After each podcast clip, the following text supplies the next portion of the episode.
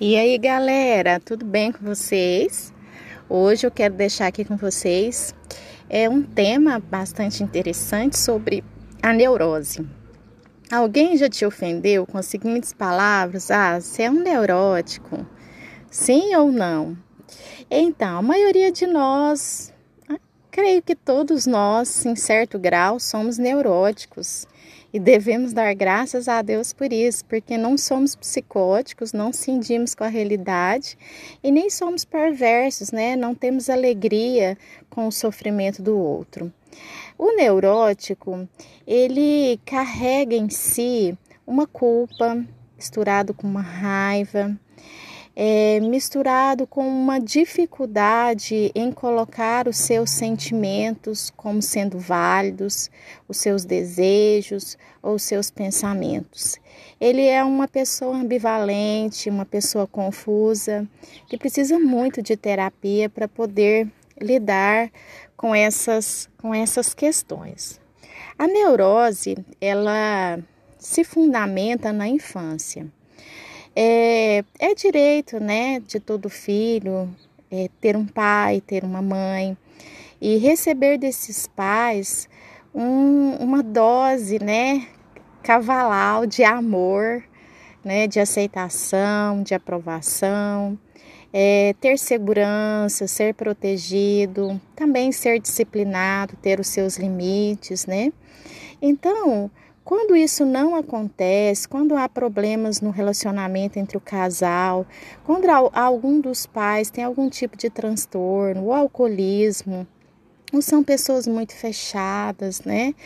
E há essa negligência emocional para com a criança, de alguma forma, seja por abandono, seja por divórcio, seja violência física, violência verbal, violência sexual, sabe? Há uma ambivalência de sentimento da criança para com os pais.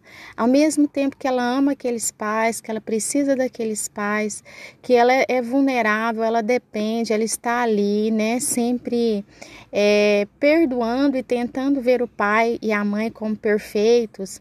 Elas também sentem raiva pelo que elas recebem desses pais.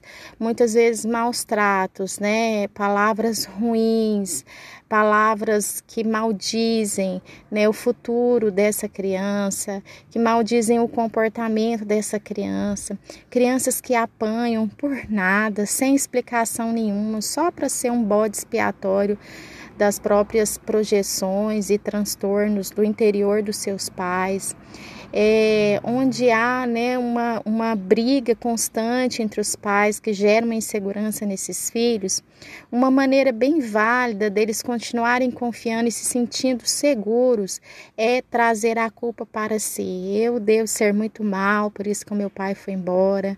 Eu devo ser uma criança muito difícil, por isso que a minha mãe vive estressada. É, a culpa deve ser minha, né, por eu fazer alguma coisa, por eu ter essa alegria, por eu ter essa espontaneidade espontaneidade é, e, e outras coisas, porque criança a gente sabe, elas não são perfeitas, nem os adultos, né? e elas são realmente elas são elétricas muitas vezes elas podem causar alguns acidentes elas elas passam dos limites né? E nós como pais devemos educá-las né? De uma forma amorosa de uma forma positiva e mas nem é sempre assim que acontece. Então a criança ela traz essa culpa para si e, e ela carrega dentro de si que colocar os sentimentos dela para fora traz problema colocar os desejos dela para fora vai trazer algum tipo de problema.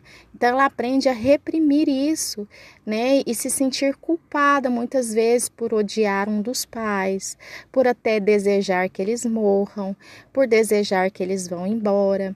Então essa criança ela, ela, ela cresce com essa confusão interior e, e se torna um adulto ne neurótico, né? Que tem essa ambivalência. Ela procura se adaptar a todos, né? E, e muitas vezes ela se cansa porque ela se perde de si mesma ou ela nunca encontrou ela mesma.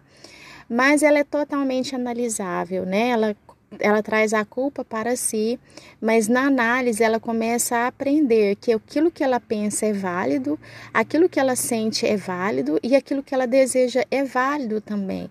Ela começa a se reconhecer como pessoa e entrar em contato com, com a sua essência, né, num processo de autoconhecimento e a, a, a ter essa simbiose com o mundo, onde ela existe, onde ela pode existir.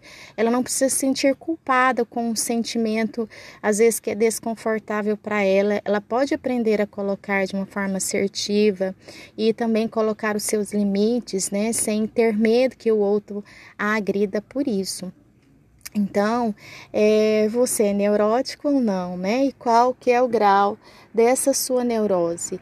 E deixo aqui o meu contato, né? Que se você desejar fazer análise, que é super funcional no caso da neurose, é, tem muito sucesso, né? O meu contato é 62 985 965 297 eu sou Nádia, eu sou psicanalista clínica. Eu trabalho aqui em Anápolis, no bairro Jundiaí, mas também faço terapia online. Ok? Um beijo, que você tenha um ótimo dia.